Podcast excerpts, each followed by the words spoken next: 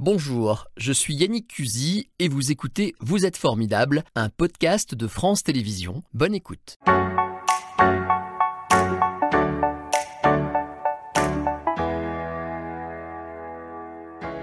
Bonjour William Haribar, bienvenue. Bonjour, merci. Euh, vous avez 25 ans? C'est ça. et alors vous êtes un peu l'histoire d'un rêve d'enfant qui est en train de devenir euh, une carrière, une réussite. Et Exactement. on avait très envie de vous connaître. Vous êtes lyonnais, euh, artiste pluridisciplinaire, comme on dit maintenant, mais essentiellement magicien. Et euh, on va essayer de savoir comment vous êtes arrivé jusqu'à ce beau spectacle qui nous attend. J'en parlais à l'instant, une comédie musicale, c'est ça? Complète. Exactement. Combien de personnes sur musicale scène magique, on est six, spect- euh, six sur scène à jouer une quinzaine de personnages au total. Ça s'appelle L'île des rêves. Ce sera donc euh, 3 et 4 décembre à la Bourse du Travail à Lyon. Euh, le, le thème, c'est quoi? C'est l'histoire d'un jeune homme, c'est ça? C'est ça. Euh, oui, je joue le rôle principal du, du- du spectacle, le, le rôle de William Haribar. L'île des rêves, c'est euh, un spectacle euh, qui parle un peu de la dualité entre le monde réel et le monde des rêves. On suit effectivement William qui va, euh, un petit peu pour fuir sa réalité finalement, euh, s'envoler au travers de ses rêves lucides, donc les rêves que l'on contrôle, euh, va s'envoler sur l'île des rêves et retrouver ses amis, son équipe et un monde onirique dans lequel il va se passer plein d'aventures. C'est un petit peu une parabole de votre vie. Vous avez fait de, de vos rêves une réalité. Enfin, on va un petit peu l'expliquer pourquoi. Vous avez découvert la magie très tôt. Ça a commencé à 6 ans. C'est ça Vous exactement. vouliez voler déjà à l'époque. Oui, bah, mon grand rêve, c'était de voler dans les airs. Le problème, c'est que j'avais deux solutions, soit être super-héros, soit magicien. Ouais. Euh, le slip rouge, tout ça, c'était pas trop dans, dans- dans ma garde-robe. Du coup, j'ai choisi magicien. Ouais. Et euh, du coup, il y avait une école de magie qui avait ouvert à l'époque euh, à Lyon. Et euh, du coup, j'ai pris des cours. C'était le mercredi après-midi. Parce que votre premier public, c'était la famille. C'est ça. C'est souvent comme ça, je crois, hein, quand on, Mhm. on veut devenir magicien. On commence par saouler ceux, ceux qui nous entourent. Oui, oui, oui. Et je les ai bien saoulés, effectivement, pendant des années à faire des tours de cartes, faire disparaître des foulards, téléporter des pièces. euh, euh, effectivement, c'est comme ça que j'ai commencé, oui. Est-ce qu'il y a une prédisposition euh, Alors, on, on y reviendra tout à l'heure, mais vous donnez des cours aujourd'hui notamment. Euh, Est-ce qu'on on est magicien ou n'importe qui peut le devenir d'après vous? Pour moi, n'importe qui peut, peut un peu devenir qui il veut. Le, le- le but, Ah c'est- oui. de se donner les moyens. Évidemment, magicien, il y en a qui vont y arriver plus facilement que d'autres. Par exemple, moi, j'ai des très grandes mains, donc c'est très pratique pour manipuler les cartes. Euh, mais euh, voilà, il y en a qui vont avoir des facilités. D'ailleurs, je le vois avec mes élèves. Il y en a qui sont très bons en cartes parce que c'est plus facile pour eux. D'autres, ça va être plus facile pour eux les pièces ou les foulards. Ça dépend de chacun. Mais après, avec du travail, tout le monde peut y arriver. Parce qu'il y a une partie euh, de dextérité, vous parliez des mains, puis il y a une partie de poker menteur, il faut savoir s'exprimer et ne, ne rien dire, en fait, j'ai envie de dire, ne pas un dévoiler. tout, exactement. la magie, il y a d'un côté la manipulation et de l'autre la mise en scène, la présentation. Et c'est les deux qui font qu'ensemble le, le numéro va fonctionner. Euh, à mon école, j'ai beaucoup d'élèves qui arrivent, qui ont énormément travaillé la technique, mais quand ils montrent le tour, ça ne raconte rien. Donc du coup, bah, on n'arrive pas à quelque chose d'impressionnant parce que c'est uniquement de la technique. Alors, premier spectacle à 12 ans, vous êtes assez épatant de ce point de vue, vous allez très vite dans la vie. Votre premier spectacle dans une salle, je crois, prêtée par votre école, c'est ça? Euh, oui, effectivement. euh, bah, je, je- je voulais monter un spectacle et puis, euh, et puis du coup, il y avait une, une- la salle de permanence de, de- de mon collège. Ouais. Et puis, euh, on a 120 monté un personnes, quand même. ce- Oui, oui, oui, effectivement. On a monté ce spectacle ensemble et puis ça a été mon premier grand spectacle. C'était pour financer un voyage. Un voyage en Allemagne, exactement. Euh, et puis ensuite, vous continuez, vous lâchez rien. Et votre vrai premier spectacle à vous, on va dire, euh, vous le faites, je crois, même à Lyon, à la MJC Mon Plaisir. Exactement. Les infos sont bonnes. Et vous louez la salle tout seul. Enfin, C'est ça. vous faites tout tout seul. Mais je, je me suis rendu compte, je, je donnais, je montrais tout le temps mes tours à mes parents, etc. Et puis au bout d'un moment, ils en avaient un peu marre, quoi. Puis je me suis dit, bon, bah ok, euh, s'ils veulent plus voir mes tours, euh, je, vais les, je vais les montrer au grand public, hein, finalement. Et, euh, et un petit peu dans leur dos, finalement, euh, je me suis renseigné, j'ai trouvé une salle que- qui était magnifique, avec des sièges en gradin, en velours rouge, etc. Une vraie salle magnifique. Du coup, j'ai réussi à la louer. C'était à quel âge ça? J'avais j'avais 13 ans quand j'ai Donc commencé. à 13 ans, vous louez tout seul la Oui, mais j'ai envoyé un mail, comme ça ils n'ont pas su que j'avais 13 ans. ils s'en sont rendus compte le jour où j'ai suis venu visiter Ouais. la salle, mais c'était un peu tard. Ouais. Et puis finalement tout est lancé, j'ai montré le flyer à mes parents et puis, euh, et puis la salle était comble, 150 places. Alors, euh, ça va parler à plein de parents, hein, dont les enfants, comme ça, sont parfois surprenants. Vous faites tout, c'est-à-dire la billetterie, vous parlez de flyers, c'est-à-dire les petites pubs. oui, c'est ça. Tout ça, c'est vous. J'ai, à l'époque, je faisais tout, oui. euh, bah, il, faut, il faut se débrouiller euh, tout seul. hein. Moi, à l'époque, ben, forcément, euh, j'étais tout seul dans ma chambre de, de, de jeune collégien. Donc oui, je me suis débrouillé pour, pour faire l'affiche sous Word. Elle était affreuse, mais bon, ça, il faut commencer quelque part. Ouais. Et puis c'était un spectacle que j'ai monté avec deux amis d'enfance. Euh, donc, 150 personnes sont mm. venues. à l'époque, vous aviez une impression d'être un, pardon pour l'expression, mais un chien savant, un peu, un enfant comme ça qu'on regarde, qu'on remarque parce qu'il veut monter sur scène. Je sais pas, moi je, je faisais pas ça pour, pour donner une image ou autre. Je faisais ça, et c'est ce que je fais toujours, c'est parce que j'adore ça, c'est ma passion. Et, et pouvoir imaginer un tour de magie sans le montrer, c'est dommage. Donc du coup, c'est ce que je voulais faire. J'imaginais des tours et je voulais les montrer aux gens, donc je créais ces spectacles. Tout simplement. Pour bah partager directement. Alors on va quand même rassurer les parents qui, dont les enfants ont ce genre de velléité. Vous avez fait des études quand même, euh, études de commerce et de management. Exactement. Ça servait quelque chose par la suite? Oui, parce qu'en fait, euh, moi je suis producteur de spectacle. Aujourd'hui, oui, je suis magicien, euh, mais avant tout producteur de spectacle. Je dirige une équipe, j'ai ma société. Et donc, du coup, pour que les spectacles fonctionnent, il faut quand même vendre des milliers de billets, il faut, euh, faut savoir où, faire les investissements, euh, comment gérer l'équipe, et tout ça, c'est de la com, c'est du management. Sur Terre, là, il y a moins de ah bah, économique forcément. Oui, sûr. alors, vous dites ça, effectivement, à 25 ans, vous avez déjà produit une quinzaine de spectacles différents. et vous avez une ambition avec des costumes, de la narration, à vous voulez dépoussiérer le métier. à chaque fois qu'on voit un nouveau magicien émerger, il dit aussi ça, hein, qu'il veut dépoussiérer. Voilà, qu'est-ce que vous entendez par là? Alors, euh, en fait, euh, l'un de mes spectacles, mon Magic Show, je l'ai joué j'ai fait une, petite tournée en Angleterre, j'ai joué à Londres, à Cambridge. Euh, j'avais 18 ans à cette époque. Et je suis allé voir une comédie musicale, une, deux, trois comédies musicales. J'ai trouvé ça extraordinaire. Et je me suis dit, wow, c'est ça que je veux faire. Je veux faire ça en France et ajouter ma petite touche, la magie. Et donc, bah, ça a mis des années, hein, parce que c'est l'île des rêves qui, qui aboutit à ça. Donc, j'avais 18 ans, là, j'en ai 25, hein, ça a mis des années. Euh, mais c'est ça qui m'a donné envie. Je me suis dit, je vais, je vais créer un spectacle avec une histoire, des costumes, des décors, du chant, de la danse et de la magie.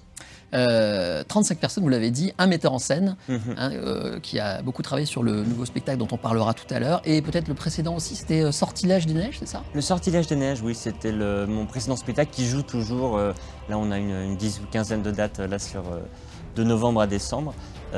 et ça a été le, premier show un petit peu hybride. Il y avait de la danse, il y avait du chant, il y avait du jeu. Mais pour moi, c'était pas une comédie musicale puisque c'était pas les mêmes personnes qui chantaient, dansaient et jouaient. Il y avait un petit peu des danseurs d'un côté, des chanteurs de l'autre. Euh, mais c'était déjà un conte musical. Et là, l'île des rêves est la première comédie musicale.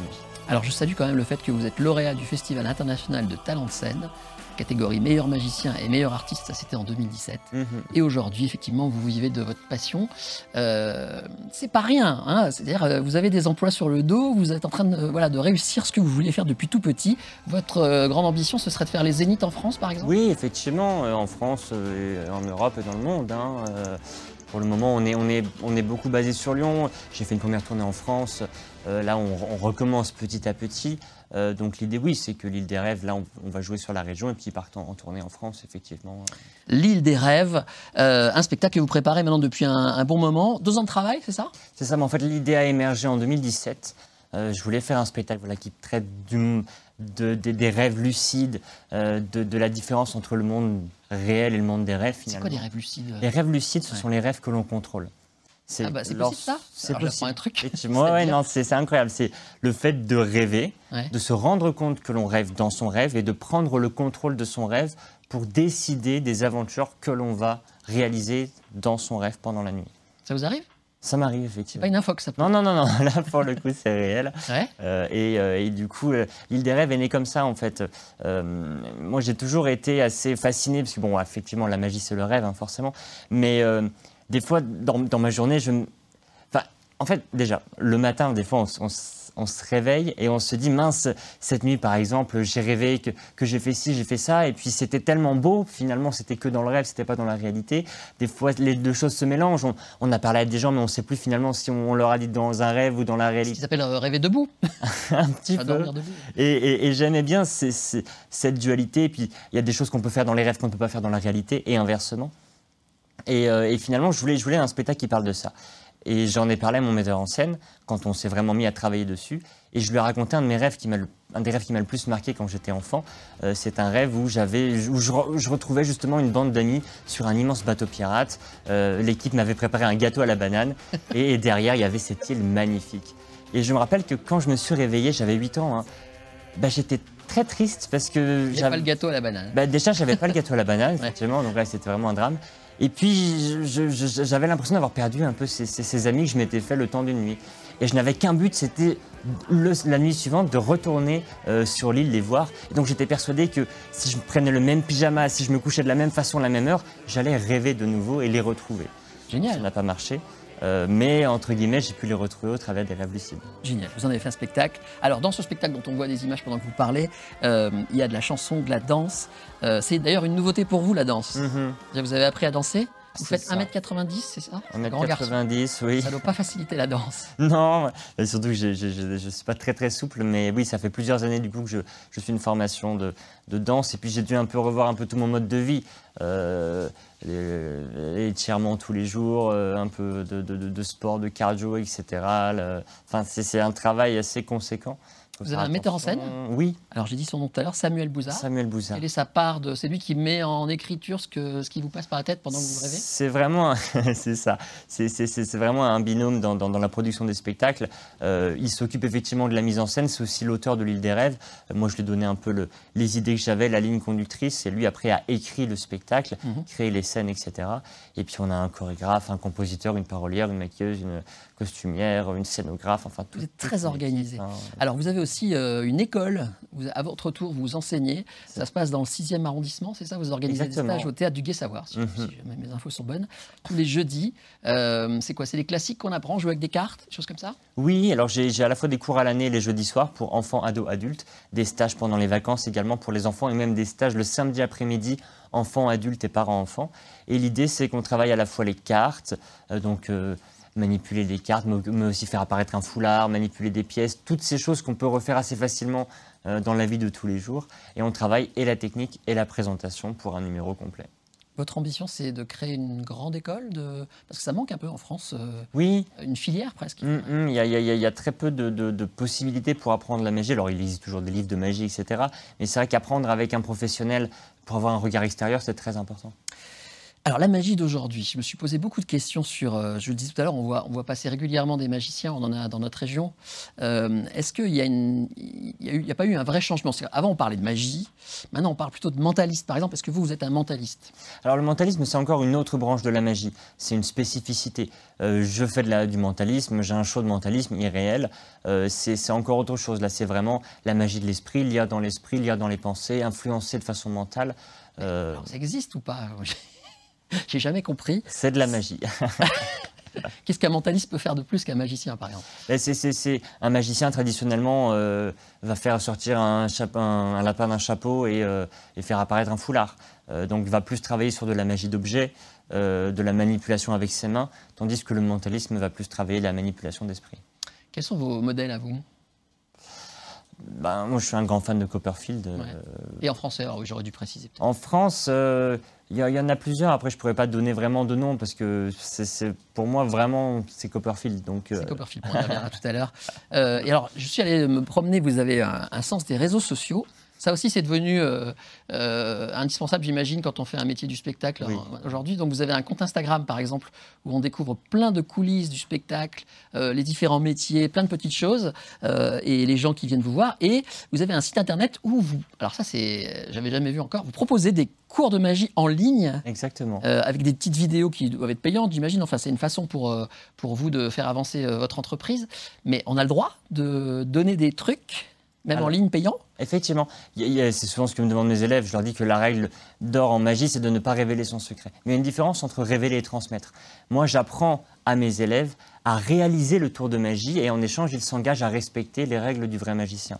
Et donc, dans le sens de transmission, de je vous montre comment faire pour que vous puissiez le faire et perpétuer la magie, c'est autorisé. Mais je ne leur apprends des choses, je ne leur apprends que des choses qu'ils sont en mesure de réaliser et je leur, exp- je leur explique comment le faire. Euh, je Donc ne ça repose sur la pas- confiance. Oui, évidemment. Je me suis demandé s'il y avait une haute autorité de la magie qui, à un moment donné, vient vous voir en disant Attention, ça, t'as pas le droit de le révéler. Non, pas forcément. Genre, par exemple, la personne qu'on coupe en morceaux, là, on, on aimerait bien Il n'y en a pas et peut-être que ça manque. Donc, vous- personne ne vient vous contrôler si vous transmettez les secrets. euh, non. Non. C'est vraiment sur la confiance que ça fonctionne. Bon, très bien. En tout cas, merci de nous avoir fait découvrir tout ce petit monde.